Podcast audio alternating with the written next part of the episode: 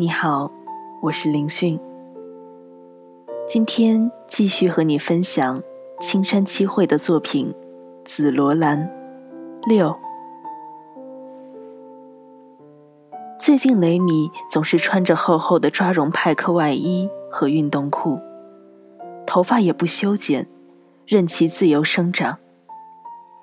以前他就是这样，从不像妈妈那样仔细化妆。深色的抓绒外套，走近一看，起了好多白色的毛球。运动裤也有多处磨得很薄，光亮亮的。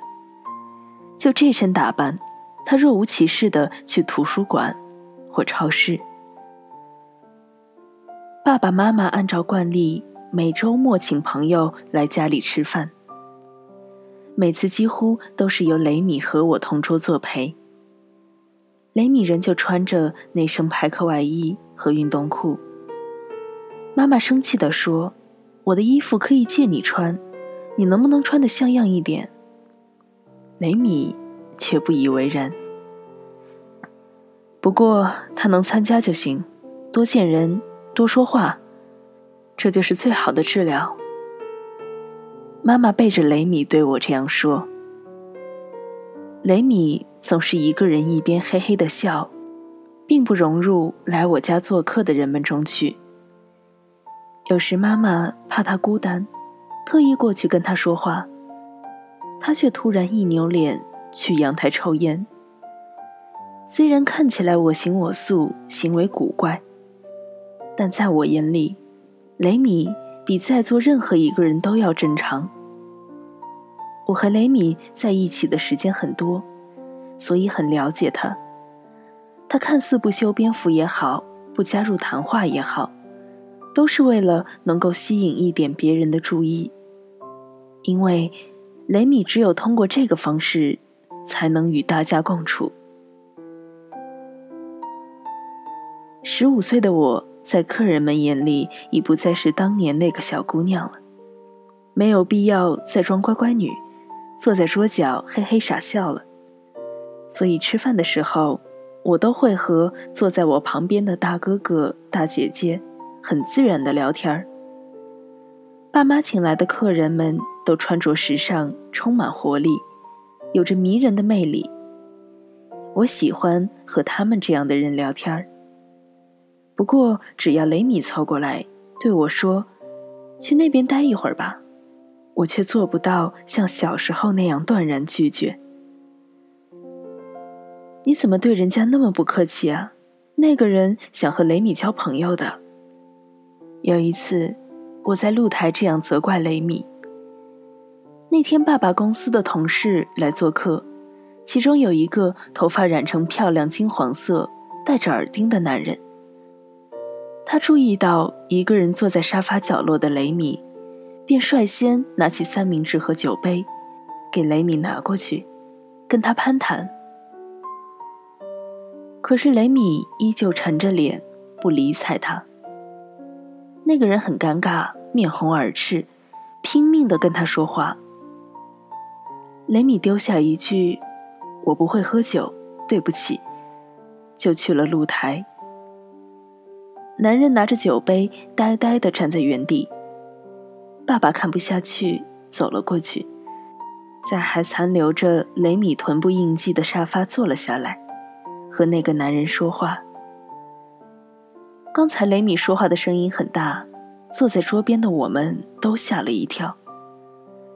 爸爸站起来的同时，妈妈解释说：“抱歉啊，他这人就是这样。”意思是，这种事是家常便饭，不用介意。妈妈这么一打圆场，现场立刻恢复了刚才那种其乐融融的气氛。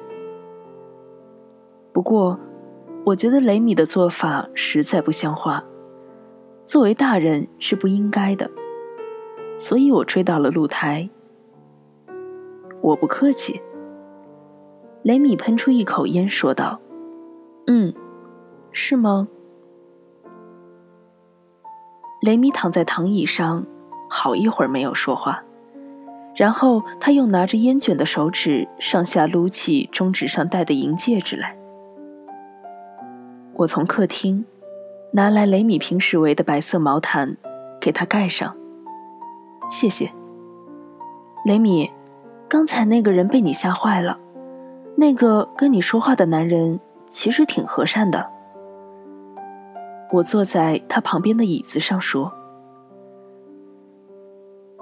雷米抬起上半身，伸长脖子往客厅里看。爸爸还坐在那个男人旁边，妈妈一个劲儿的往那里送烤肉和腌咸肉。他不是挺高兴的吗？再说，我不喜欢那种金色头发的人。雷米，如果你不想待在那儿，也可以待在自己屋子里。爸爸妈妈又没有必须让我们陪着客人。其实我也不想待在那儿的。你没有必要像我这样的，你表现的很不错，很享受，不是吗？雷米，你干嘛闹别扭？没有闹别扭啊，只是我和那些人在一起待的时间一长，就会变得精神不正常。但一个人待在房间里，听着下面那些人折腾，更让人受不了。我讨厌一个人待着，可是，一不小心，这样就会让自己陷入孤独。雷米把没抽几口的烟扔进易拉罐里，将毛毯蒙到了头上。我判断不出雷米是想一个人待着，还是想和我在一起。犹豫不决地想了片刻，外面冷，一起回屋吧。我鼓起勇气问道：“看到雷米的头在毛毯下面摇了摇。”我一个人回了客厅。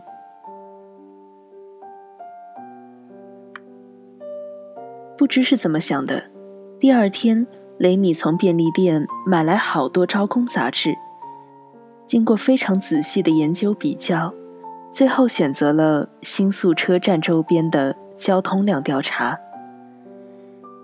天，他疲惫不堪的回来了，嘴里却说很愉快，香甜的喝了我做的玛莎拉咖啡。大概是打工地方的要求，雷米穿着跟妈妈借的白衬衫和黑色细腿裤，头发扎成了马尾辫，宛如戴冠山或表参道咖啡馆里的女超市。尽管我也说不清，这主要是因为妈妈的衣服好看。还是雷米的身材好看。城市里真是什么样的人都有啊！我一个人坐在那种繁华的地方，看着人们来来往往，真有意思。我是在新宿南口行人最多的地方进行调查的，行人们都脚步匆匆的，忙着赶路。只要我老老实实的坐在那儿做着记录，就觉得自己好像占了便宜似的。一直那么坐着不犯困吗？哪有时间犯困啊？必须在一瞬间看出走过自己面前的行人的性别以及年龄段儿，大约十几岁、二十几岁、三十几岁、四十几岁，还是五十几岁以上？没有时间犯困。雷米似乎对这个工作非常喜欢，从第二周开始又换了一个调查地点。有时候他起得很早，要在六点之前赶去东京站集合。有时候我从学校回来三四点时，他才出门。雷米上早班的日子，爸爸也跟他一个时间起床，给他做早饭。一天，雷米出门以后，我起床了，慢慢吞吞地走到饭桌旁。爸爸高兴地对我说：“雷米好像慢慢地变开朗了。”嗯，是交通量调查，他好像非常喜欢这个工作，太好了。是啊，要是雷米能够慢慢适应和别人在一起工作的话就好了。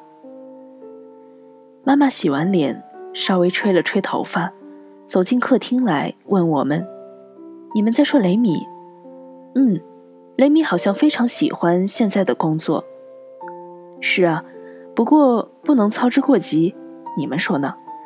干得太猛了，很有可能干不长的。妈妈坐在椅子上，吃了一口爸爸放在她盘子里的烤面包，当时妈妈跟我一样，干吃面包，不抹黄油，也不抹果酱。妈妈这是为了保持健康的体型，及窈窕的身材，而不是像雷米那样干瘦。没错，一点点适应很重要啊。嗯，就是，我回答。兰子，爸爸妈妈只有周末才有时间关心雷米，所以兰子在学习之余，最好三言两语跟着雷米说说话，比如工作怎么样，觉得累不累。等等，什么都行。是啊，什么都行，就像跟正常人说话那样就可以。在不影响兰子学习的前提下，正在复习准备考试的紧张时期，还这么拜托兰子，抱歉啊。就像跟正常人那样跟雷米说话。爸爸妈妈现在对雷米仍抱有歧视的态度，虽然把他当做老同学亲切对待。可是，在我这个旁观者看来，总觉得有点滑稽。雷米的内心并不像爸爸妈妈想象的那么脆弱，倒不如说他们俩有点可能被雷米利用了，却丝毫没有意识到这一点。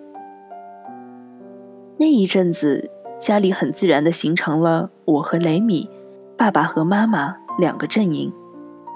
爸爸妈妈对属于雷米阵营的我。似乎也多少抱有一些担忧。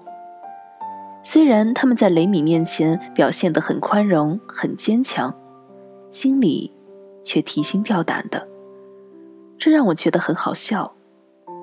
我觉得这样的家庭状况并非好事，但也不觉得特别不好，只是觉得无论爸爸还是妈妈，都太善良了一些，自己。